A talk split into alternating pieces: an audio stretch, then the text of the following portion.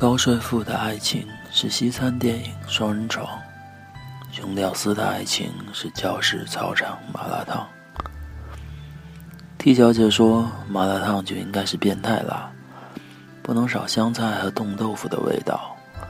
香菜拒人于千里之外，只为真正懂得的人喷涌留香；而冻豆腐被冰得千疮百孔，却用最浓郁的汤汁将它填满。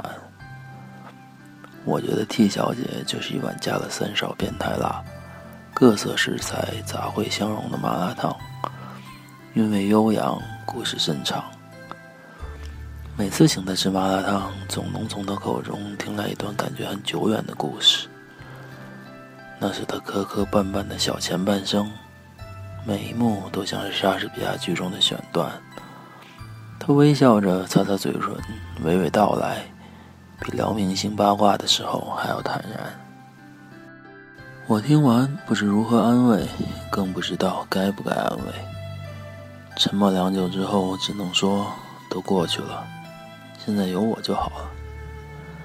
T 小姐点点头，把最后一点汤汁喝光，冲着我憨憨的笑道：“不把汤喝光的人，永远不懂吃麻辣烫时最满足的味道。”我从来也没有买过玫瑰花。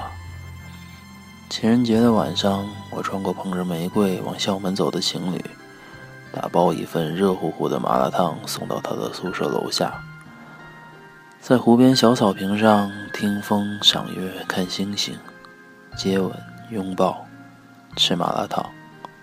我说 T 小姐，我估计是世界上最不懂浪漫的男人了吧。T 小姐咬了一口香肠，说：“一根香肠，两个鸡蛋，还敢说你不懂浪漫？”月光下的 T 小姐清凉如水，眉间笑意荡漾若晚霞。于是，每次小吵大闹、做苦情戏的时候，我都会打包一份麻辣烫到她宿舍楼下等上半个小时，然后饭盒转手，然后汤汁不留。然后将不愉快删档重合。那间小店名叫“变态辣”，躲在巷子深处的拐角，羞答答。老板娘说：“我和 T 小姐每晚三勺的变态辣是他们开业以来见过的最变态的一对，自然也是最费纸的一对。每次看我们挥汗如雨的在豆芽和猪血之间穿梭，恨不得拍下来。”给他们做广告牌。我背着 T 小姐从变态辣出来往学校走，小小的她有着不小的吨位。我说：“T 小姐啊，你该减肥了。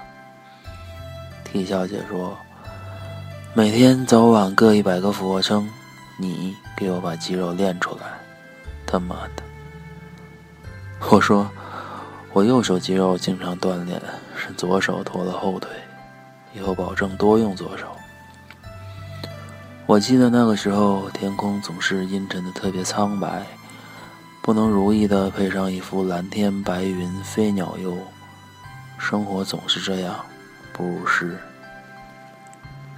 故事之所以成为故事，就是因为有人离去，有人继续。T 小姐的离开，就像一滴晨露离开绿叶，滴落泥土。